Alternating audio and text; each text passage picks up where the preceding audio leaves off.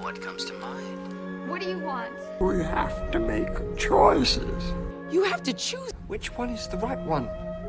What do you want? It's not that simple. What It's- do you want? Make your choice. Bienvenue sur Le Choix de Marie, le podcast ciné qui vous donne tout simplement des idées de films à regarder. Sans spoiler ni prétention, je partage chaque semaine avec vous les films que j'ai vus pour faciliter votre dilemme du On regarde quoi? Bonjour à tous, on arrive sur les dernières semaines de mon séjour, je réalise à quel point j'ai de la chance de pouvoir être ici et voir autant de films, que ce soit au ciné ou à la maison. Heureusement que les salles rouvrent en France, même si, j'avoue, il y a quelque chose de cool à voir ces films à quelques kilomètres de là où ils ont été produits. L'épisode de cette semaine est bien varié, les amis, je ne suis pas peu fière. Je vous propose donc un film d'action, Wrath of Men, un film de science-fiction Oxygène, un documentaire The Sweatbox, une comédie super bad, et enfin une série un peu horrifique, Scène de crime, la disparue du Cecil Hotel. Premier film de la semaine, c'était en salle. Je suis allée voir Wrath of Men ou Un homme en colère en version française, le dernier Guy Ritchie qui sortira en salle le 16 juin en France. Un vrai carton au box-office américain, il a tout éclaté pour son premier week-end de sortie. Nous suivons dans ce film le mystérieux Patrick, un convoyeur de fonds fraîchement engagé qui surprend ses collègues par l'incroyable précision de ses tirs de riposte alors qu'ils subissent les assauts de braqueurs expérimentés. Tous se demandent désormais qui il est, d'où il vient et pourquoi il est là. C'est en fait euh, le remake américo-britannique du film français Le Convoyeur, sorti en 2004 et réalisé par Nicolas Boukrieff. On est sur un bon film d'action, plutôt efficace dans son genre. Le scénario est assez banal, mais la narration non linéaire offre un bien meilleur spectacle et beaucoup plus de suspense. Le film est en effet divisé en quatre chapitres pardon, en quatre chapitres titrés qui nous permet de suivre la même histoire sous trois points de vue différents avec en chapitre final une apogée explosive. J'aime beaucoup en fait ce concept lorsque les histoires s'entremêlent en fonction des différents angles et c'est un style que le réalisateur utilise souvent comme c'était le cas avec Snatch notamment. J'ai été un poil déçu par la fin mais il n'en reste pas moins que j'ai passé un moment tout à fait divertissant devant Wrath of Men. La mise en scène est bonne, même au-delà de l'écriture. Guy Ritchie maîtrise parfaitement les scènes d'action et arrive à nous faire rentrer dans ses fourgons. Mention spéciale pour le générique de début qui est splendide et la BO tout au long du film qui est par ailleurs très très bonne. Je regrette simplement de ne pas avoir retrouvé l'humour british, pinçant et décalé que l'on peut habituellement voir dans les films de Guy Ritchie. Côté cast, quatrième collab entre Guy Ritchie et Jason Statham. Il joue un rôle qu'il a déjà joué des dizaines de fois, mais il reste efficace dans le rôle de ce personnage froid et sans passé. On aura quand même un peu de mal à s'attacher à lui tant son personnage semble indestructible. On trouve également dans ce film Holt McCallany qui joue Bill Tench dans Mindhunter, toujours bien abonné à ce rôle de, à ce genre de rôle de good cop en fait. Et un de mes chouchous d'enfance pour finir, le bombesque Josh Hartnett dont j'étais amoureuse de mes 9 à mes 14 ans, qui joue ici un rôle à contre, un contre-emploi, même s'il est très secondaire, mais ça fait plaisir de le revoir à l'écran, il fait vraiment plus grand chose et j'ai apprécié de le voir dans ce genre de personnage. En bref, c'est un bon film d'action qui ne sort pas vraiment du lot, il est loin d'être inoubliable même si la réelle est très bonne. Les amateurs d'action parmi vous, que vous soyez avérés ou newbie, passeront quand même un bon moment devant Wrath of Men qui sortira en salle le 16 juin prochain en France. Ensuite, en début de semaine, j'ai eu l'agréable surprise de constater qu'Oxygène, le nouveau film d'Alexandre Aja, était dispo. C'est un peu ma référence ce mec. Un Français bien installé aux US qui a réussi à se créer un vrai nom sur la scène des films d'horreur. Son nom ne vous dit peut-être pas grand-chose dit comme ça, mais je suis prête à parier que 80% d'entre vous ont vu au moins un de ces films. Haute tension, La colline à des yeux, Piranha 3D ou encore Horns ou Crawl plus récemment. Il en a aussi produit un paquet et on est clairement sur un des réels contemporains qui m'enchante le plus. Là, on est sur un film de science-fiction avec Oxygène, ce qui n'est pas forcément son registre de prédilection. Il devait d'ailleurs initialement uniquement produire ce film, mais il a été annoncé en juillet 2020 en raison de la pandémie de Covid-19 que le projet se développerait en France et qu'Aja en prenait la réelle. Nous sommes dans un futur proche, une jeune femme se réveille dans une capsule cryogénique. Seule et amnésique, elle ne sait pas comment elle a pu s'y retrouver. Tandis qu'elle commence à manquer d'oxygène, elle va devoir recomposer les éléments de sa mémoire pour sortir de ce cauchemar. Son seul co- contact est Milo, une intelligence artificielle qui permet de faire fonctionner la capsule. La jeune femme n'est autre que Mélanie Laurent, dont je ne suis pas nécessairement fan d'habitude, mais qui fait un sacré bon boulot ici pour rendre très réaliste sa situation et passe par une palette assez variée d'émotions de façon très réussie. Notons également que le robot Milo n'est autre que la voix de Mathieu Amalric, que j'aime vraiment beaucoup et qui interprète à merveille le compagnon d'Elisabeth dans le film, étant programmé pour l'aider à survivre. Franchement, le film avait un peu tout pour me plaire. Alexandre Aja, de la science-fiction, un bon cast, un huis clos anxiogène qui fait d'ailleurs un peu penser au film Buried que j'avais adoré et qui était terriblement angoissant, eh bien, je suis restée sur ma faim. J'ai pas trouvé, en fait, ce côté badant et claustrophobe que j'attendais. Certes, on ne s'ennuie pas, c'est d'abord assez mystérieux comme film, le rythme est assez lent, mais il se passe quand même suffisamment de choses et il y a quelques rebondissements, pardon, bien amenés. La mise en scène y est soignée, la direction artistique et les effets spéciaux superbes. L'ensemble est visuellement magnifique, mais pour moi, il manque quelque chose pour en faire un grand film. Je trouve que le tout manque un peu d'émotion, de puissance et d'épaisseur. Il n'y a pas vraiment en fait de message derrière à emporter, de réflexion un peu poussée, même si la fin du film est très bien, mais ça manque un petit peu de consistance. Il me fallait quelque chose en plus. Ça, ça se laisse regarder sans problème, c'est divertissement, mais perso, je l'oublierai sans doute assez vite. Oxygène est dispo sur Netflix en streaming pour ceux qui seraient tentés. On est donc toujours à la recherche d'un bon film de science-fiction dans le choix de Marie. Je me suis dit euh, en troisième film cette semaine que j'aimerais vraiment m'astreindre à mater un docu par semaine. Je kiffe vraiment ça et j'essaye de bosser en ce moment sur un projet de docu. Je suis un peu perdue au niveau de la narration, donc j'espère naïvement pouvoir euh, avoir une épiphanie un jour devant un docu en trouvant ma trame narrative idéale. Bref, ma résolution de la semaine a donc commencé avec The Sweatbox, un documentaire de 2002 réalisé par Trudy Styler, la femme de Sting. Elle a été en fait engagée pour suivre la production du film Kingdom of the Sun. Ça ne vous dit rien, c'est normal parce qu'il s'agit du nom initial donné à Cusco, l'empereur mégalo, et le docu retrace en fait la production mouvementée de Cusco, connu pour être l'un des longs métrages les plus drôles de Disney, mais aussi pour avoir considérablement bouleversé l'histoire du studio.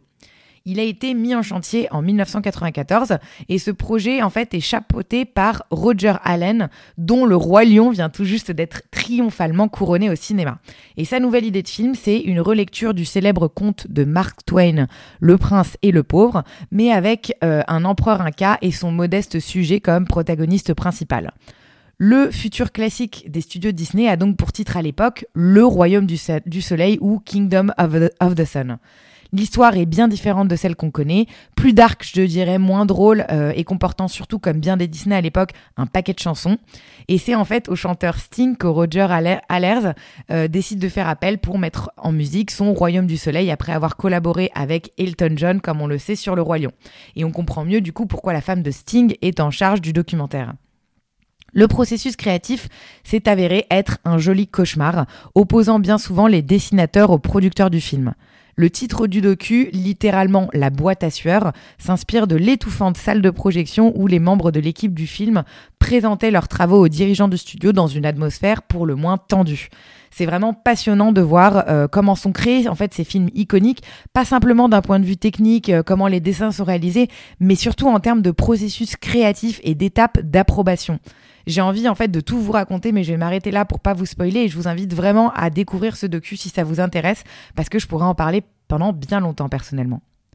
Tout ce que je peux vous dire de plus, c'est que le docu Sweatbox, qui dévoile donc les coulisses de la production houleuse de Cusco et qui prédit en fait la fin de la suprématie Disney, parce que les producteurs sont un peu présentés comme des grands méchants, et eh bien ce film, ce docu devient rapidement la bête noire pour la dirigeante du studio, qui euh, au début des années 2000, après quelques rares projections en festival, décide de retirer ce film du circuit. Et encore aujourd'hui, il est impossible de le visionner légalement, et si certains liens piratés euh, subsistent sur la toile, il y a quand même de nombreux efforts qui ont été faits pour rayer définitivement ce documentaire de la carte. Ce qui fait que le docu est en fait un peu en effet dégueulasse à regarder. Images pas super nettes, parfois des timers qui défilent à l'écran, bon courage pour trouver des sous-titres, bref, je dirais que c'était un peu le seul point noir qui rend le visionnage du docu un peu désagréable, ou en tout cas pas aussi agréable que ce à quoi nous sommes habitués aujourd'hui. Mais ça vaut vraiment le coup pour revenir sur les coulisses de Disney à son âge d'or, car soyons honnêtes, les années 2000 se sont effectivement révélées assez compliquées post-Cusco euh, pour les studios Disney, avec des films tels que La ferme se rebelle, Volt, La planète au trésor, Chicken Little qui n'ont pas vraiment laissé une empreinte indélébile. Tout ça en parallèle en fait du passage au CGI qui n'a pas été vraiment facile pour les studios, euh, mais Disney a fini quand même littéralement par renaître de ses cendres à partir pour moi de 2010 je dirais, au moment de, réponse selon moi. Mais bref, voyez ce docu euh, comme vous le pouvez et écrivez-moi pour qu'on en débatte, pour qu'on puisse discuter des, des films de Disney, ça m'intéresserait vraiment fortement. Comme je le disais, il n'y a aucune plateforme de streaming ou de VOD pour le voir. Euh, il est probablement dans les, dans les bonus pardon, du DVD de Cusco, mais j'ai pas beaucoup d'autres options à vous proposer pour voir The Sweatbox. Dernier film de la semaine, c'est un monument de la culture américaine que je n'avais jamais vu, honte à moi, parce que au risque de me répéter, je ne suis pas très comédie et j'ai vraiment beaucoup de mal, notamment avec les comédies américaines un peu débiles. J'ai donc décidé de m'atteler cette semaine à Super Grave, qui s'appelle Super Bad dans sa version originale, une comédie de 2007 réalisée par Greg Motola, mais produite par Judd Apatow et coécrite par Seth Rogen, euh, dont on retrouve en fait bien la clique habituelle des comédies US des deux dernières décennies. Superbad suit deux amis d'enfance, Seth et Evan. C'est la fin des années lycée pour eux deux et l'année prochaine, ils seront séparés car ils entrent dans deux universités différentes. Mais avant d'entrer à la fac, ils comptent bien avoir leur première expérience sexuelle. Il ne reste qu'une seule soirée avant les grandes vacances et ils espèrent bien atteindre leur but avec notamment l'aide de leur pote Fogel. Le challenge du film réside surtout autour du fait que pour paraître cool aux yeux de leurs camarades, ils doivent ramener de l'alcool. Et ils n'ont bien évidemment pas 21 ans. Je vais être très transparente avec vous, j'étais épuisée hier soir et je me suis lancée dans ce film en me disant qu'il aurait le mérite d'être léger et de ne pas me faire culpabiliser si je m'endormais devant. Le scénario est bien sûr simplissime et tourné grand public, rien de très recherché et profond dans ce film. Sa caractéristique principale, c'est l'humour omniprésent, même s'il est lourd et construit avec un vocabulaire cru pour ne pas dire très très limité. Mais je me suis franchement bien marrée, j'ai même éclaté de rire à deux ou trois reprises et je ne me suis pas du tout endormie devant Superbad. Le film est par ailleurs bien écrit, il y a vraiment pas mal de rebondissements tout au long, ce qui maintient en haleine, mais même sans ça, l'humour suffit à nous faire tenir sans problème. Clairement un film pour ados dans la lignée d'American Pie sur ce même thème de la perte de virginité, mais euh, cette fois-ci avec vraiment des énormes losers. Je trouve que dans American Pie c'est quand même un peu plus euh, diversifié, on a quand même des quarterbacks, enfin c'est pas des énormes losses. Là vraiment c'est la cata. American Pie, par ailleurs, était totalement cool pour moi lorsque j'étais jeune et à 13 ans, j'étais pas du tout dérangée par cet humour trash autour du sexe, de la drogue et de l'alcool. Et j'avais 18 ans quand Superbad est sorti et je crois que je me considérais déjà comme trop vieille pour ce genre de film. Ma condescendance m'a épargné de trash talker pendant presque 15 ans sur ce film que je suis très contente d'avoir découvert et apprécié à aujourd'hui 31 ans. Un mot sur le cast qui était bien entendu totalement inconnu à l'époque et qui serait aujourd'hui considéré comme un casting 5 étoiles et hors de prix. Le trio de potes est joué par Jonah Hill, Michael Serra et Christopher Mintz-Plasse. Ils sont tous les trois parfaits dans leur rôle, respectivement le lourdeau pervers, le romantique un peu gauche et l'intello flippé des personnages caricaturaux assez classiques des teen movies, mais ils sont tous les trois hyper touchants et m'ont vraiment fait beaucoup rire. Et on est clairement sur des têtes cultes de la nouvelle génération d'acteurs comiques à Hollywood. Ce film marque également la toute première apparition d'Emma Stone au cinéma, euh, qu'on ne présente plus et qui décrochera l'Oscar de la meilleure actrice à peine 9 ans plus tard pour La La Land. Un rôle assez anecdotique ici, mais qui suffira pour la faire remarquer. Et enfin, le duo débile et totalement immoral de flics fait également partie des points forts du film. Mon Dieu, qu'ils sont drôles. Et ben là, on retrouve Seth Rogen et Bill Hader, mon futur mari, tous les deux très très bons aussi. Bref, comme vous pouvez le voir, c'est un film à budget euh, relativement modeste. Je dis bien euh, modeste entre guillemets parce qu'on parle quand même de 20 millions de dollars, mais qui a su s'imposer comme une comédie culte offrant un vivier de nouveaux talents et parvenant à surpasser plusieurs blockbusters à sa sortie au ciné. Le message de fin sur l'amitié est également touchant et nous donne en fait cette caution du j'ai pas juste regardé des mecs vomir et essayer de sauter des nanas pendant deux heures, mais ça reste un scénar écrit par Seth Rogen et Evan Goldberg lorsqu'ils avaient 13 ans, ils étaient potes et ils ont décidé d'écrire un scénar sur leur vie euh, d'ado. C'est par ailleurs un film dans lequel le mot fuck est prononcé 186 fois tout au long du film, donc 84 fois par le personnage de Jonah Hill.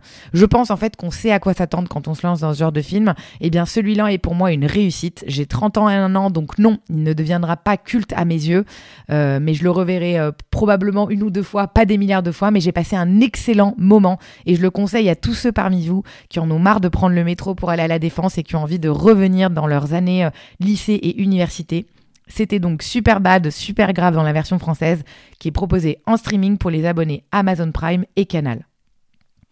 Pour terminer la semaine, un aparté série. Le week-end dernier, j'ai reçu ma deuxième dose de vaccin Covid et je dois vous avouer que ça m'a mis bien KO euh, juste après la publication du dernier podcast. J'ai donc passé mon dimanche quasiment entièrement au lit et quoi de mieux qu'un murder show pour passer le, du temps quand on est coincé à la maison. Je me suis donc attelée à l'une des dernières séries Netflix créées par Joe Berlinger. Scène de crime, la disparue du Cecil Hotel. On lui devait déjà le film Extremely Wicked, euh, Shockingly Evil and Vile euh, sur Ted Bundy. Je vous en avais parlé euh, assez brièvement, j'avais vraiment bien aimé ce film.